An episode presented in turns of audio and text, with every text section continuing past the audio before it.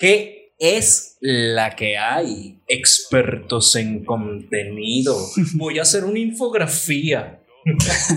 ¿Cómo están? Espero se encuentren excelente. Por aquí quien les saluda, Ricardo Garrido. Y como siempre me acompaña mi fiel compañero Steven García. Y hoy les traemos un programa espectacular. Ya nos saludamos a Condorito porque es que mira, nos tiene agua. ¿Qué pasa, Condorito? no, mentira, un saludo al hermano. Hola, Condor. y bueno, nada, hoy nos toca, como les digo, un capítulo espectacular, pero antes recordarles que estamos en todas las plataformas de podcast. Spotify, Google Podcast, Evox, Apple Podcast podcast en árabe, en suizo, en, sueco, todas. todas mierdas. Estamos ahí. En la que tú busques, ahí estamos. Por supuesto que sí. Y que nos sigas en nuestras redes sociales, por supuesto. Arroba GroyArt, arroba DuskyRig, eh, arroba que es la que hay. Exactamente. ¿Y, usted? todas las, redes las vamos dejando por aquí, por aquí y abajo. Correcto. Y bueno, antes de introducir y dar el título del capítulo de hoy, Vamos, con, las noticias. ¿no? Sí. Vale. Bueno, vamos con las internacionales. Yo pensé que esto iba a cesar, pero resulta que no. Twitter denuncia a Elon Musk. y es que Elon, eh, la última actualización que hubo, que retiraba su compra. Retiraba la compra si no sabía exactamente cuántos bots habían dentro de la red social. Esto nunca se aclaró, por ende decidió no comprar, pero Twitter decide demandar a Elon por negarse a comprar. Entonces ellos no querían ser comprados, pero, pero, sí. pero ahí hay un punto. Ajá. Que Elon es el verdadero influencer. Es un tipo que tiene una influencia real en lo que pasa en el mundo. Si él dice, esta criptomoneda no me gusta, las criptomonedas se van para el suelo, ¿no? No correcto. me gusta el mundo del NFT, la gente desconfía de eso, ¿no? Sí, correcto. Él dice, no me conviene comprar Twitter, las acciones de Twitter se van a la mierda. Sí, exacto. Precisamente de ahí parte la demanda, que es como, tú nos haces una oferta y dices esto es de nosotros y eso nos baja el precio de nuestras acciones. Correcto. Te demando. Ya no sé cómo funciona eso a nivel legal, pero entiendo de dónde viene la... Entiendo que a nivel legal, si ellos proceden en eso, Elon puede decir, yo me niego a comprar porque ellos no aclaran este punto dentro de el, la negociación. Entonces, a través del juzgado si le van a poder, si va a poder ver los números reales que está, que está diciendo, pues que están, que está peleando y Twitter posiblemente, si esos números van en su contra, eh, pierda ese, esa demanda. Eso es lo que entiendo. Eh, por otro lado, Blockbuster reactiva sus redes sociales. Muy loco. Es raro. Sí, es raro. Bueno, a lo, mejor, a lo mejor consiguieron algún modelo de negocio que estén por ahí a punto de lanzar y, están haciendo ruido. Exacto. Pues por ahí va. Eh, después de muchos años, Blockbuster publica en Twitter este no estábamos muertos, algo así, con un GIF de un zombie saliendo de la Tierra. Y es que se van a centrar en los NFT, NFTs. Está interesante. Y eso es lo que tengo por hoy. Ok, bueno, entonces vamos con la noticia de diseño en Venezuela. Vale. La noticia de diseño en Venezuela es que Fantoons lanzó la segunda edición del libro ABC de Tío Simón Bilingüe. Ok. Esto es raro, no me lo esperaba. Pero, sí, sí. en resumen, es un, libro para aprender español para niños, pero basado en palabras venezolanas. ¿No? Entonces no es solamente para aprender español, sino que al mismo tiempo son palabras que se usan aquí. Eh, coloquiales, pues. Ajá, y está dirigido a los niños de los emigrantes venezolanos, que bueno. Entiendo me imagino que esa es la estrategia. vamos a venderle a los niños que viven fuera, que tal vez tienen otro idioma. Y, sí, o sea, y que es una buena estrategia. Simón Díaz siempre fue un ícono cultural de Venezuela, entonces creo que no está mal.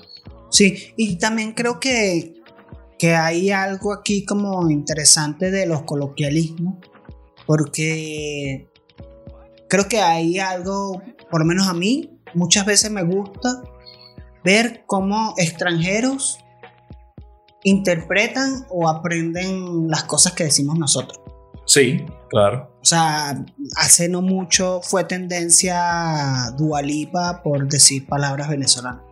Sí, sí. Entonces, fue tendencia ¿por qué? Porque no es porque nos sintamos orgullosos de la vaina, sino que eh, hay una especie, no sé si es un gusto que hay ahí de nosotros hacer eso. O sea, hay millones de videos de venezolano versus mexicano. Vamos a ver quién entiende lo que yo digo. Exacto, sí. Y que de Latinoamérica, obviamente Chile se lleva el premio al que habla más raro. Sí. Pero Venezuela tiene palabras bien particulares. Sí, y también creo que, que sí somos como un poquito disruptivos ahí. Sí. Porque esto me lo decía un argentino en algún momento, que él decía, yo voy para Ecuador, papaya. Voy a no sé dónde, papaya. Voy a no sé dónde, papaya. Exacto. Llego aquí, la lechosa. Igual con el cambur. En todo el cambur.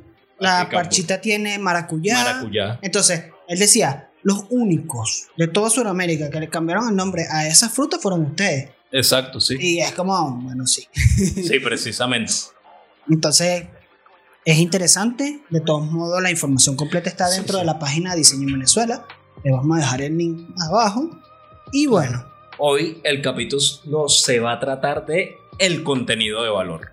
¿Qué es contenido de valor realmente que interpretamos nosotros como contenido de valor? Y por ahí van los tiros. Este, bueno, yo quería empezar diciendo un concepto que conseguí en internet. Vale, como qué es contenido de valor. Ok. E internet.com lo define como una pieza de comunicación que aporta beneficios al público objetivo. ¿Esto te dice algo? Un poco. Un poco, pero... La mayoría de los conceptos son así. Sí, sí, sí. Y que justamente estoy leyendo es exacto. Ok. Ajá.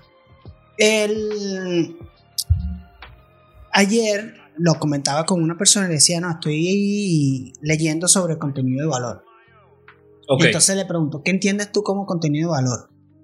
Entonces me dio un concepto así también súper ambiguo y es, no, que tú le aportes a tu comunidad algo que sea funcional y no solamente publicidad y no sé qué.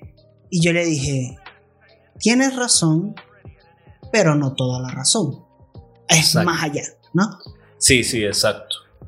Eh, es como dices tú, es muy ambiguo, porque todo es que aporte a tu audiencia y por eso el chiste del principio voy a hacer una infografía, porque cuando te hablan de contenido de valor normalmente se piensa en algo que aporte a la gente y algo que aporte a la gente como intelectualmente. Sí. Y realmente no suele funcionar. Claro, porque aquí hay otra cosa.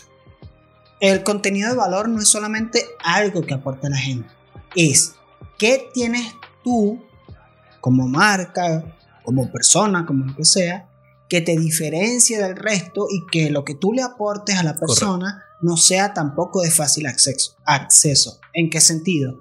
En que si yo te tengo en mi red social por alguna razón, lo que tú me estás aportando a mí no me lo aporta otra marca. Correcto. Puede ser tips de diseño, ¿no? ¿cuántos gente que hace ese contenido hay en redes sociales? Muchísimo. Entonces, tu contenido de valor tiene que ser eso, pero dentro de eso, tener algo distinto, ¿no? Que, correcto. Este, hay una parte que dice que debe ser único, pero es jodido ser único en redes sociales cuando tienes una competencia demasiado arrecha. Cuando tú dices debe ser único, te partes el culo mierda, como soy único en este, en este sentido. Entonces, yo pienso que lo importante a lo mejor no es ser único, sino la calidad que le imprimes y cómo lo haces. Y me, me acordé del chombo que dice, no es quien lo hace primero, es quien lo, hace, mejor. Te lo dijo chombo. Correcto. no, que, que creo yo también.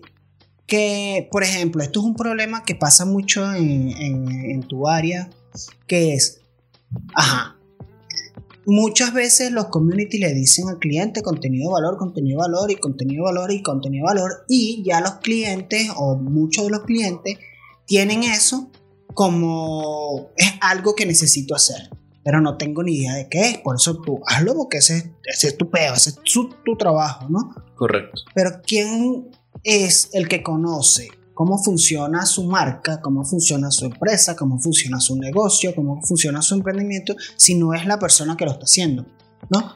Entonces, a veces te dicen a ti, mira, pero es que no estás generando contenido de valor. Y tú te quedas como, ajá, pero tú no me estás dando. Correcto, y es que. o sea, yo, tengo que, yo tengo que saber cómo coño haces tú el pan. Es como la frase célebre de estudia para que seas alguien en la vida. Y tú le echas bola estudiando, pero la verdad es que no sabes para dónde vas. Exactamente. Entonces, ¿qué pasa? A uno, cuando está estudiando, te dicen contenido de valor, pero precisamente no se profundiza en qué es contenido de valor, cómo vas a hacer contenido de valor. Vale, y por eso todo el mundo incurre en vamos a hacer noticias, vamos a hacer infografía, vamos a hacer efemería, vamos a hacer cosas, cosas, cosas, cosas que realmente no aportan ni a tu marca ni a tu comunidad. Exacto. Porque muchas veces las personas no entran, bueno, no entran a las redes a leer, sinceramente.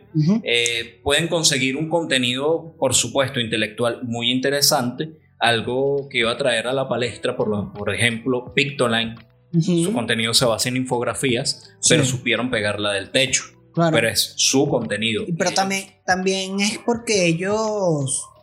O sea, ellos replican muchas veces artículos de otras cosas, simplemente que lo convierten en dibujitos con cosas también que estén en tendencia y eso hace el clic, ¿no? Exacto. Porque yo, o sea, yo lo he visto un montón de veces. Entonces su valor como marca serían las ilustraciones y la manera de echar el cuento. Exacto, porque lo que más se aprovechan de eh, ellos es el meme también.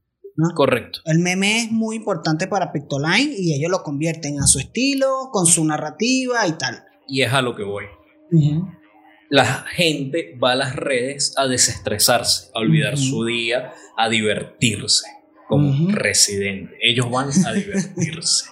Entonces, ellos van a consumir tu contenido de valor siempre y cuando tú entiendas que ellos van a las redes sociales a consumir algo chévere, algo que no les sea un reto intelectual. Claro. Y que les parezca fresco además. Es decir, un contenido de valor puede ser un meme. Si lo usas bien, sí. Sí, sí. Un video chévere, divertido, que a lo mejor no sea informativo o no sea en gran cantidad informativo, sino que tenga ciertas cosas específicas. Contenido de valor puede ser registrar lo que estás haciendo. Porque si tú estás registrando el proceso, hay cosas que pasan. Vamos a suponer este ejemplo un, un puesto de perro caliente. ¿no? Que suba las historias de cómo hacen el proceso completo, ¿sabes?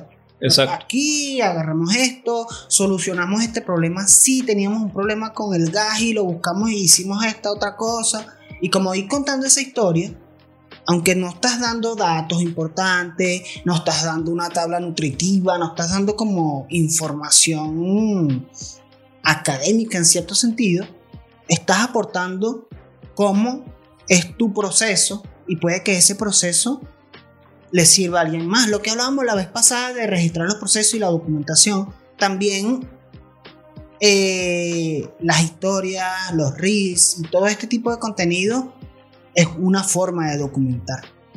Correcto. Entonces, o sea, de hecho, el podcast que estamos haciendo nosotros es una forma de documentar, porque nosotros en todos los capítulos tenemos una cantidad de información, o sea, hay cantidad. Sí, sí, exacto. Que nosotros a lo mejor no lo vemos como algo tan importante, pero sí hay información interesante dentro de lo que hacemos. Entonces, creo que hasta eso es una forma de aportar. Sí, preciso. Otra cosa que menciona mucho referente al contenido de valor es tienes que conocer al buyer persona, tienes que conocer a tu consumidor. Claro, ¿qué es lo que necesitan? Que exacto, pero eso está jodido cuando tú estás empezando de cero, cuando la marca está creciendo. Y entonces también pensé en dos marcas que sigo y veo la diferencia entre una y la otra. Una es Cinex y una es el contenido de Cines Unidos. Ellos ya amasaron su público objetivo. Ellos ya saben a quién se dirigen, pero tuvieron que pasar, bueno, ni siquiera tanto un proceso porque ya eran marcas posicionadas dentro del país, pero conocen a su público tanto así que Cinex lo que hace es publicar que si memes, una que otra encuesta, dice, hoy es el cumpleaños de tal actor. Feliz cumpleaños para él. Listo. Claro. ¿Sabes? Y tiene muchísima interacción, tiene muchísimo engagement. Ok. Cines Unidos intenta hacerlo, pero no lo hace tan bien como Cinex. Lo que pasa es que Cines Unidos a nivel de comunicaciones, por, desde como yo lo veo, no sé, están un poco atrasados en... O sea, Tú a veces vas al cine y dentro del cine te ponen una publicidad, ve al cine. Y tú dices, estoy aquí, estúpido. ok, ok. ¿Ves? Claro. Entonces, como, ya va. Siento que, que eso, y, las publicidades que ponen dentro de los cines es una publicidad como antigua, como es otra cosa, ¿no? Y son, son grandes franquicias Ajá. y una sabe más explotar su contenido de valor. O sea, si sea contenido relajado, porque es que yo lo que voy es que yo no los veo a ellos poniendo top 5 de los directores más arrechos del mundo. Claro. Eh, ¿Con qué cámara se grabó este y cuáles son sus especificaciones? ¿Sabes? Como pero siento, pero a lo mejor esta, esta no la hacen, pero yo sigo una que es mexicana. Ok. Creo que es Cinépolis, es la mexicana. Bueno, una de creo que es mexicana. Y ellos sí hacen ese tipo de cosas, pero hacen unas, o sea, información que en serio es interesante. O sea, en estos días vi algo sobre la película de Avatar, porque se viene la segunda. Ajá, sí. Entonces pusieron datos de la primera y yo decía, qué loco, yo no sabía esto. Eso me parece que por algo sigo la de México y no las venezolanas. Exacto. Entonces, tengo que seguirla, pero depende de qué funciona para tu público. Sí, sí. ¿no? Entonces yo tengo aquí anotado que el contenido de valor va según la marca, según el producto. O sea, todo va a cambiar. No, lo que funciona para un producto, para una marca, no va a funcionar para otra. Lo hemos mencionado muchas veces. Según el medio. O sea, el contenido de valor va a cambiar si es en Instagram, si es en TikTok, si es en YouTube. Según el consumidor. Y qué es lo que realmente se valora en esa red social. Sí, por ejemplo, eh, en, en las redes en las que yo más siento que se enfoca o se enfrascan más esto del contenido de valor es en TikTok y en Instagram. Sí. Eh, y en algún momento solo Instagram. El resto, las otras redes, es como bueno, ten presencia, publica y muchas veces hasta repostea lo que haces en Instagram. Pero creo yo que ese concepto o esa expresión de, contenido de valor se ha banalizado a un nivel que, cuesta. Ahorita quería meter también que ahí que el contenido de valor viene también de la parte de aportar valor, que es como algo más amplio, que ya se sale de las redes sociales y es como, por ejemplo, tu emprendimiento. Que cuando te dicen aportar valor a tu emprendimiento es como hay una estructura para crear negocios, en tu modelo de negocio es tu propuesta de valor. No, no sé si has escuchado esa. Sí, sí. ¿Y qué es la propuesta de valor? Única y exclusivamente eso, que te hace a ti distinto de lo demás. ¿Por qué las personas te eligen a ti y no al resto? ¿no? La propuesta de valor muchas veces es única y exclusivamente la calidad. que tu producto es de mejor calidad que el resto. Ya, eso es. Entonces, muchas veces no, no, como que nos damos vuelta en que tengo que generar valor, tengo que hacer tal. A mí me pasaba en un trabajo en el que yo estaba, eh, fue la primera vez que yo escuché esto de aportar valor. Y a mí me decían, a mí como trabajador, tú tienes que aportar valor, ¿no? Y yo no entendía. Y me vi un montón de videos y conferencias y vainas y el aportar valor y no sé qué, con la forma más ambigua y técnica de decirlo, como lo vimos al principio. Y yo decía, no entiendo. Sí, sí, sí. Es que yo, entiendo. estudiando este peo, lo vine a entender. Claro. Hace, marico, o sea. Sí, sí. 10 años, 15 años en el medio del marketing. Te juro que pasé como 12 dándome coñazo cómo hago contenido de valor. Porque pensaba que era, no, que se tiene que hacer así y tal y cual, y muy cuadrado, muy rígido. Entonces, entendí al final la manera de destacar, la manera de generar valor. Allá iba. Es ser creativo. Sí, no, y allá iba. Cuando me decían eso, ah, o sea, a mí me entró una presión porque yo no sabía, yo decía, o sea, que yo soy prescindible. Lo que me están diciendo es que yo no le aporto nada a la empresa y en cualquier momento, chao. Eso era lo que yo sentía en ese momento y y mierda, es jodido. Claro. Es jodido que sentirte así. Y era precisamente porque yo no entendía qué significaba eso. Ni ellos lo entendían, porque hay veces que la gente empieza a decir huevonadas, a repetir. Exactamente, era eso. Esta persona se vio una charla donde hablaban de la propuesta de valor y cómo cada quien aportaba valor dentro del sitio. y se enfrascó con eso y ese era su discurso hacia el resto del mundo. Exacto. Entonces, allí cuando me, pasó con alguien. Cuando me voy de ese trabajo, es que, o, el día que decido irme, es que se dan cuenta que, ah, no, pero es que tú hacías esto y tú tenías, o sea, sí había, o sea, yo sí estaba haciendo un aporte. Por supuesto. Pero tal vez para esta persona no era suficiente, no sé. Entonces, bueno, en fin, que lo que quería decir era eso, que en ese momento me enfrasqué mucho a dar vuelta y tal, no sé qué, y pensar qué coño era lo que... Y lo único que tenía que hacer era seguir trabajando, hacer las vainas bien y que mi trabajo este, fuera bueno, ¿sabes? Correcto. Bueno, eh, una manera que yo conseguí, por ejemplo, voy a poner el ejemplo aquí desde mi experiencia, no porque sea así exactamente rigurosa claro. y exactamente, sino que eh, una manera para mí de aportar valor es conseguir las necesidades del público y conseguir las necesidades del negocio al cual estás representando. Entonces, desde mi punto de vista como marketing, es... El capítulo pasado mencioné que el marketing podía ir mucho más allá y no solo quedarse detrás de la computadora, soy community, soy social, yo aquí cómodo. No, ahorita me tocó un reto con un restaurante que queda en plena autopista. Y que se paren es jodido porque los carros van volando, Sí, de bola. Entonces, para que pueda tener fluencia de clientes y poder generar las ventas que tienen, cómo se le genera valor. Entonces, una de las maneras es conocer las necesidades. Entonces, mucha gente en Latinoamérica, me atrevo a decir Latinoamérica, eh, les gusta llegar tarde a los sitios y comprar por el camino. Entonces, ¿cuál fue la mejor manera? Bueno, vamos a montar un autoservicio tipo McDonald's. Claro. Envíanos, te tenemos la vaina lista, paras tu carro, toma tu huevonada, te vas y listo.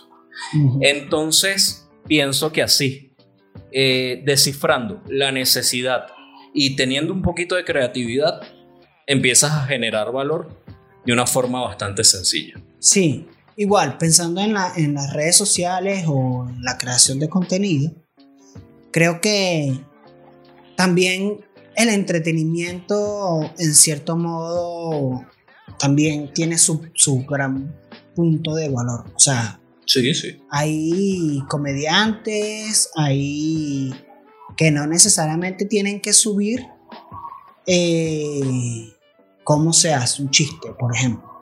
No con que ellos publiquen sushi, basta, ¿sabes? O sea, el ejemplo específico, Nanutria. Nanutria no necesita crear cómo funciona la comedia o tutorial para hacer un chiste o no sé qué. Simplemente necesita hacer su contenido, que es su vaina, y él lo que hace es, hace su show, hace un clip del show y sube un pedacito. Eso es también un contenido de valor porque la gente que está viendo a Nanutria, la gente que sigue a Nanutria, lo sigue porque él le aporta precisamente ese humor que a esa persona le gusta. Eso es valor. Exacto. ¿Sabes? Sí. Eh, por ejemplo, está, no sé, el que dibuja. Hay algunos que suben tips de cómo se hacen cosas de dibujo. Hay otros que únicamente suben ellos dibujando. Y eso también es un contenido de valor. Porque yo, viendo cómo este ilustra las decisiones que toma para hacer el fondo y tal, no sé qué, también eso me aporta a mí y que por eso yo lo sigo o por eso yo lo veo en Twitch. Y a, pesar, y a pesar de que a veces me imagino que te ha llegado, coño, muy fino como lo hizo, yo no lo hubiese hecho así, hubiese hecho tal cambio, pero está criminal. Claro, Entonces, pero, pero yo no necesito que ese tipo me dé clase todo el tiempo de cómo se hace. Simplemente con ver cómo lo hace, cómo toma decisiones y cómo resuelve algún que otro problema de lo que está haciendo, para mí ya eso es valor, ¿sabes? Para mí ya eso es un contenido que a mí me interesa. Entonces, por eso digo, no necesariamente tienes que ser un contenido rebuscado de no la información. Muestra el proceso. Eso también es contenido de valor. Y hablando de contenido de valor, por ejemplo, en TikTok, yo sigo muchas cuentas de shitpost, que quiero hablar de eso. Ok, no, tengo ni idea de qué. El shitpost eh, son los posts estos que son súper random, que... Verga, posts súper random, así que a veces no tienen ni nada que ver con lo que están diciendo, pero tú te quedas así y te ríes. O... Ok, tengo que leer sobre eso. Vale. O sea, seguro lo he visto. Es, es, contenido más que todo de memes, risas. Ok. Pero súper random. O sea, súper random, loco. Gerardo y yo. así. Este, y una cuenta en España, KFC España, estaba como con cierta problemática, creo que por la pandemia. Leí esto hace mucho tiempo. Si me equivoco, disculpen. Piensen que los estoy mal informando ahorita para no caer en errores. Pero bueno, KFC decidió sacar una, una estrategia basada en los shitposts. Ok. Y era contenido, un fondo blanco, una foto mal puesta y unas letras de Word Vale. Sí, sí. Pero la vaina caló. Caló, aumentaron ventas, la gente se cagó de la risa. Precisamente porque lo usaron de parodia, ¿sabes? Correcto. Entonces se la vacilaron muchísimo. Y el, respecto a lo que decías, que estabas hablando, refrescame la memoria. Lo último que hablé, publicar el proceso también es Eso, que yo sigo varias cuentas en TikTok, muchas que no me aportan nada, sinceramente, simplemente para reírme. Y que bueno, TikTok es muy random cuando vas bajando, sinceramente. Y una de las cosas que más sigo es cocina y muchos seguimos cosas de cocina simplemente para ver recetas y bueno, no significa que la vayamos a hacer. No significa que seamos expertos en cocina ni queramos ser eh, expertos en cocina. A lo mejor nunca hagamos esas recetas. Claro. Entonces, ¿es contenido de valor o no? Es que yo siento que sí, porque para mí sí. Hay gente que disfruta de ver el contenido y de hecho, muchas veces yo he guardado Claro que sí. Recetas, porque digo, yo soy capaz de hacer esto. Vamos a ver algún día, tal vez. Sí, sí, por supuesto. Entonces, para mí, si es contenido de valor, así no lo voy a hacer algún día, o, a lo mejor sí, lo que sea que pase, es contenido de valor porque te termina entreteniendo, te lo terminas vacilando, lo terminas consumiendo, tanto así que sigo un poco de huevones que... Claro, entonces creo que se ha banalizado el, el, el término de contenido de valor y también se ha tergiversado un poco. O eso. Lo que pasa es que hay una palabra que se me viene a la mente que no es la que quiero decir. Que eso, como se. Todo el mundo habló del contenido de valor, se hizo como. como Se hizo eco de la palabra. Sí. Entonces, eso es una vaina que me da rechera, que creo que lo voy a sacar en TikTok, de todos los marqueteros, como siempre hemos hablado. Gana seguidores de esta manera. Esta es hay la- que hacer contenido de valor, hay que hacer. Marico, y nunca explicas una mierda, huevón. Pareces político. Sí, sí, sí. Hijo de puta. Precisamente lo que estás haciendo es contenido de antivalor. Exacto. Entonces, creo Sí, que, sí, que queda un poco claro a lo que Sí, nos correcto. referíamos. Eh, cuéntenos ustedes qué piensan que es el contenido de valor, si nos explicamos bien o si, Si están de acuerdo o en o si desacuerdo también alguna puede cosa ser. exacto que, que Falta algo. en- completamente en, co- en contra de eso y podemos pasar al off topic. Y si te caigo mal, pon ese negro me cae mal. Lo bloquean. este. Eso, al off topic. Bueno, sinceramente, en una semana no me actualicé tanto. Ok. Mucho trabajo, muchas cosas. Pero sí, sí revisité algo. Y justo voy a traer algo de risita. Ok. Sí, porque es que estoy viendo la serie de vikingos, como dije la semana pasada. Han salido varias series que estoy pendiente de ver, pero quiero terminar esta. Ok. Este, pero bueno, revisité algo y es fenomenoide. weón. Ok. Qué genial esa vaina, marico. Sí. O sea, me da demasiada risa el pana, eh, muy random, la sátira, el sarcasmo, la ironía, o sea, es totalmente mi humor y que es muy hilarante en cuanto a la época, ¿no? Es muy noventera. Sí, Entonces- pero es una crítica a la sociedad noventera total. Pero no solo Fenomenoide, Animaniacs. Animaniacs, o sea, correcto. toda esa serie Animaniacs tenía unas vainas, weón, que uno pensará que son tonterías, era animación. Siempre se ha considerado que la animación, bueno, o, o hace poco dejó de serlo, pero siempre se ha pensado que la animación es cosas para niños. Y Exacto. esto lo hemos hablado varias veces, que no. Eh, Animaniacs es una muestra de que se podía hacer algo que no fuera para niños y criticaban a la sociedad, o sea, Claro. eh, Kikiribú no era de gratis, Katikabum no era, o sea, ahí habían unas críticas en serio que yo las entiendo ahorita. En aquel momento para mí era... A eso iba, que de niño era muy compatible, ¿no? O sea, lo podría ver, lo podías ver tú con tu papá. O sea, si Claro. tu papá no veía caricaturas, pero de repente le iba a entender, tú te ibas a reír de unas vainas, él de otras, Sí, pero que muy de repente arrecho. uno se reía de los coñazos. Exacto, ¿sabes? sí, uno estaba Entonces, pendiente. el otro se estaba riendo de cosas más, más allá, ¿no? Correcto. Este, eso me parece interesante porque sí, eh, esa, esa época de animación, sobre todo Warner, fue como interesante y tenían Mucho. como cosas finas. Yo también estoy re- revisitando algo que vi y es Avatar, la leyenda de Aang. Ah, bueno. Una de las mejores de la vaina. Si no la has visto, mírala. Acabo de terminar eh, la leyenda de Aang y empecé Korra. Ok. Que mucha gente critica la historia de Korra, cómo está contada y tal. Y yo recuerdo que en el primer visionado me. eh. Pero es buena. Sí, O es sea, bueno. es buena. También. Lo que pasa es que cuando tú la comparas Exacto. con el abuelo, Exacto. Coño, y, que, y que creo que es precisamente eso.